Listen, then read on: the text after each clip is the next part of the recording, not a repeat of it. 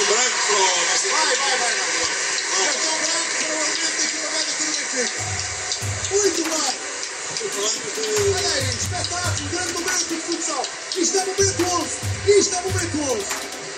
Zé Neto Cristiano Ronaldo, Ivan Gonçalo, Oliver Estação.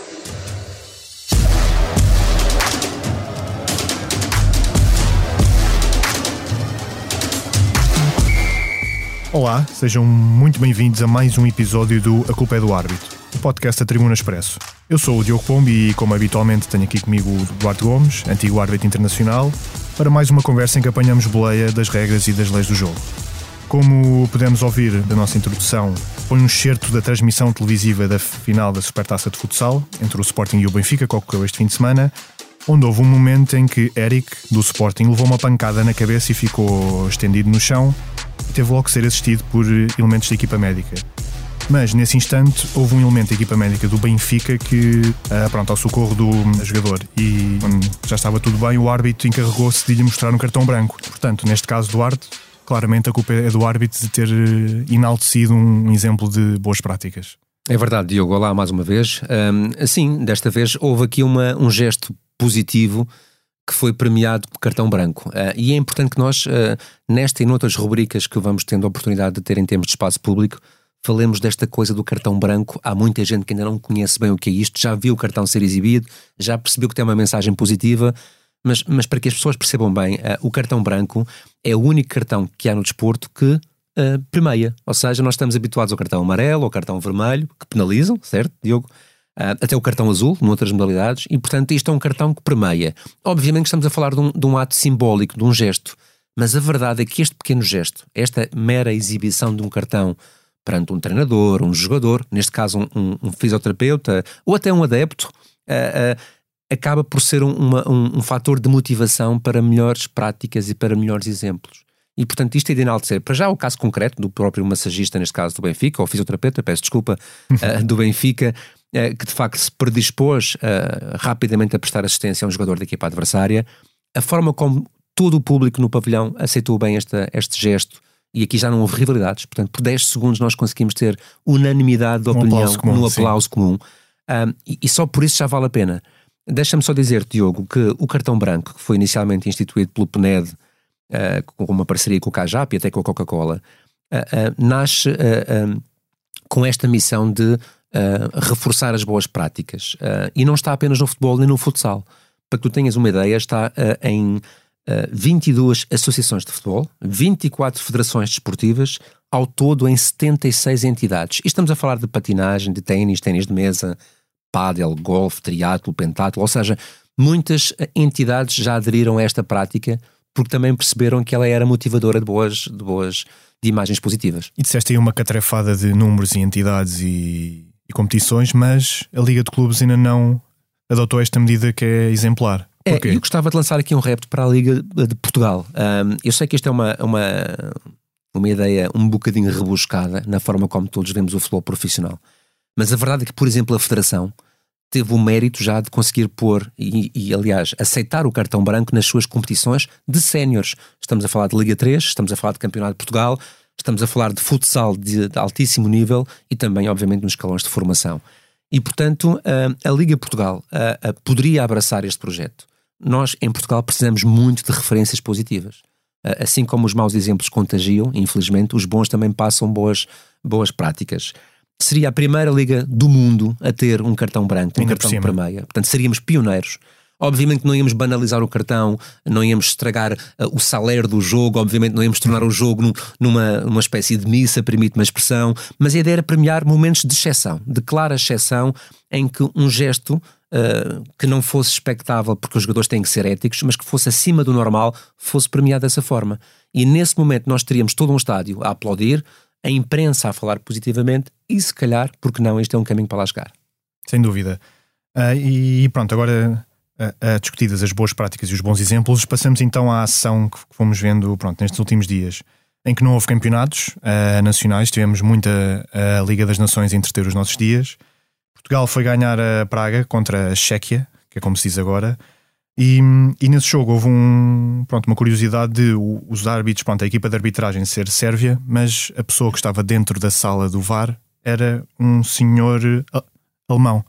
É como costuma acontecer em jogos europeus internacionais, não é, Eduardo? Também, também. Ou seja, nem sempre o árbitro é da mesma nacionalidade do que o vídeo-árbitro. Isto, de facto, às vezes choca um pouco as pessoas que não se percebem bem porquê. Porque, claro, o ideal é que tu, tenha, tu tenhas numa sala e em campo uma equipa que fala a mesma língua, porque isso facilita em momentos de tensão a comunicação.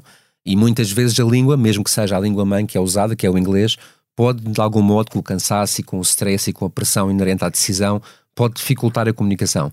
Mas as razões são mais ou menos uh, duas. A primeira é que muitas vezes o árbitro, no seu país de origem, na sua liga doméstica, não tem videotecnologia. Ou seja, há países da Europa que ainda não adotaram o VAR e, portanto, ele nunca poderá levar alguém do seu país se não existe VAR. Uh, e isso justifica muitas das opções em relação a diferenças de nacionalidade. A segunda tem a ver com questões logísticas e de aproveitamento até de recursos e financeiros, ou seja, uh, uh, eles estão sediados em Nyon, tanto na sede da UEFA, uh, a sala de vídeo-arbitragem, e, e, muitas vezes, quando algum árbitro está lá para uma razão qualquer, eles aproveitam a sua presença, sendo que ele é qualificado para aquela missão, e ele faz 3, 4, 5 jogos a VAR se houver naqueles dias competições europeias. Por exemplo, há pouco tempo o Tiago Martins fez alguns jogos seguidos de Champions e de Liga Europa porque estava lá e aproveitaram esse recurso, digamos assim. Portanto, muitas vezes há também aqui uma gestão financeira, mas obviamente que o ideal é que todos falem a mesma língua mãe para o entendimento, para a decisão ser melhor.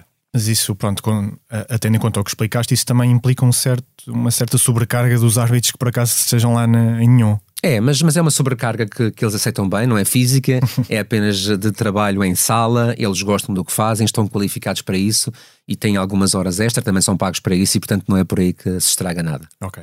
E pronto, ainda no Chequia-Portugal houve um lance ali quase no intervalo em que, o, em que num canto defensivo o Ronaldo salta, a bola vai à mão e, e pronto, foi penalti que felizmente os checos falharam.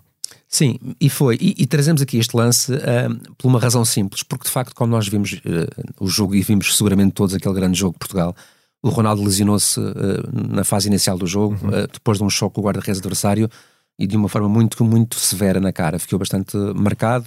Ainda continua hoje, penso eu. Já vi uma foto hoje em que ele continua com, com, essa, com essa imagem bastante beliscada no rosto. Um, e, e, aquele gesto percebeu-se do Ronaldo quando está a saltar a bola, e até tem um jogador à frente que toca na bola um pouco antes, é claramente instintivo. Portanto, ninguém pode dizer o, o Ronaldo teve a intenção de cortar a bola com o braço. Não teve. Mas é precisamente por lances destes que a lei deixou de falar em intencional e fala agora em gesto deliberado. Ou seja, ele não teve a intenção de cortar a bola, mas por instinto acaba por levantar o braço e levá-lo na direção da bola. E esta é a grande diferença. Ele não tinha o braço colado à cara para evitar que a bola lhe tocasse, ele leva o braço na direção da bola, obviamente para tapar o rosto, porque o subconsciente, ali o inconsciente, aliás, todo estava a pedir numa Sim. autodefesa, mas na verdade aquele ligeiro movimento em direção à bola foi determinante e aqui a intervenção do VAR foi feliz. De facto, estes são tipos de lances que são sancionados. Ainda no Chequia Portugal, conseguimos ver 10 substituições a acontecerem. Certo, e, e, nós já vimos isto várias vezes. Isto é uma, uma decisão legal, uma, uma introdução na regra pós-pandemia. Uh, passou de 3 para 10, uh, ah, perdão, para 5, mas, mas, neste caso foram 10 porque foram das duas equipas. Uhum. Apenas dar aqui uma, um esclarecimento importante para as pessoas, porque acho que ainda faz alguma confusão. Um, cada equipa pode fazer 5 substituições em 3 paragens de jogo e o intervalo não conta um, mas pode também aproveitar a paragem de jogo da equipa adversária. Portanto, nós podemos ter uh, ah, 10 substituições em 6 paragens no seu extremo máximo, se cada equipa fizer uh, usar as suas próprias paragens de jogo com o tempo decorrido. Também dar uma nota adicional, que quando os jogos vão a prolongamento, a, estes, a estas 5 uh, substituições por equipa mais 3 paragens, soma mais uma. Ou seja, passam a ser 6 substituições em 4 paragens. E a equipa que não usar todas durante o tempo de jogo, pode acumular para o prolongamento. Portanto, uhum. no prolongamento, se as equipas não tiverem feito muitas substituições em muitas paragens, podemos ter meia hora de tempo muito parado uh, por força disto. Mas isto tem a ver, lá está, com a questão da pandemia, com as restrições que os plantéis tinham e, portanto, foi para permitir uma maior, obviamente, circulação de jogadores na equipa. E agora, para um momento insólito, longe do futebol de seleções, vamos à quarta divisão do futebol da Eslováquia, num jogo do Slovan Most Pri, espero ter dito o nome do clube de forma correta, em que num canto ofensivo um jogador se pôs às cavalitas do outro e, e não pode ser, não é, Eduardo? Não, pode ser no recreio, pode ser lá em casa a brincar, pode ser na escola com os amigos, não pode ser num jogo de futebol. Ainda bem que foste tu a dizer o nome da equipa da quarta divisão eslovaca, porque eu não me ia atrever a fazê-lo. De qualquer forma, é um lance caricato. Nós, quando estamos na arbitragem, uh, várias das provas que fazemos uh, são, são testes escritos. E nesses testes escritos tendemos muito a simular situações que são quase impossíveis de acontecer. Nós temos que estar preparados para tudo. A bola que bate no cão e o cão marca o golo, o espectador que entrou em campo e arrancou um bocado de relva, enfim, os árbitros têm que saber responder a tudo em, em função daquilo que dizem as leis do jogo. E, portanto, como diria o Colina, expect the unexpected, ou seja, está sempre à espera porque pode acontecer. E neste, neste jogo, de facto, aconteceu. E há um vídeo que circula por aí muito interessante em que o jogador claramente está às cavalitas do seu colega para ficar maior.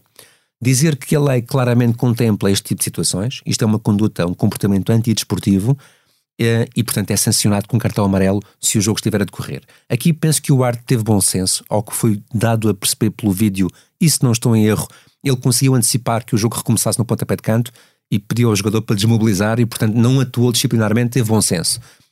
Pela lei de jogo, tecnicamente, a, a situação em si configura um comportamento antidesportivo, portanto, cartão amarelo, e ele não repete a brincadeira com certeza.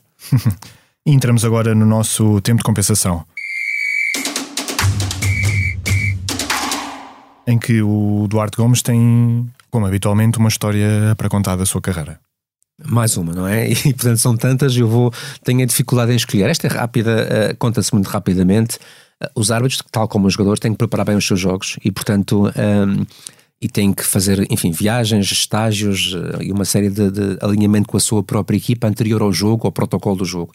Portanto, eu, eu era árbitro de Lisboa, no caso concreto, se fosse arbitrar às ilhas, ao norte, ao sul, tinha que ir na véspera e, portanto, tinha que levar a minha equipa, teria que ser tudo combinado como deve ser em relação à indumentária no dia do jogo, uh, os equipamentos a levar e por aí fora. E houve, houve em, em 25 anos de carreira, como compreendes, não correu sempre bem a nível logístico e eu era um bocadinho despassarado, confesso. E houve um dos jogos em que nós íamos de fato para o jogo, é um jogo no Estádio do Dragão, em que fizemos um estágio no hotel, do, do, num hotel no Porto, e depois percebi que não tinha levado o porta-fatos. Portanto, nem fato, nem sapatos, nem gravata, nem cinto, nem nada.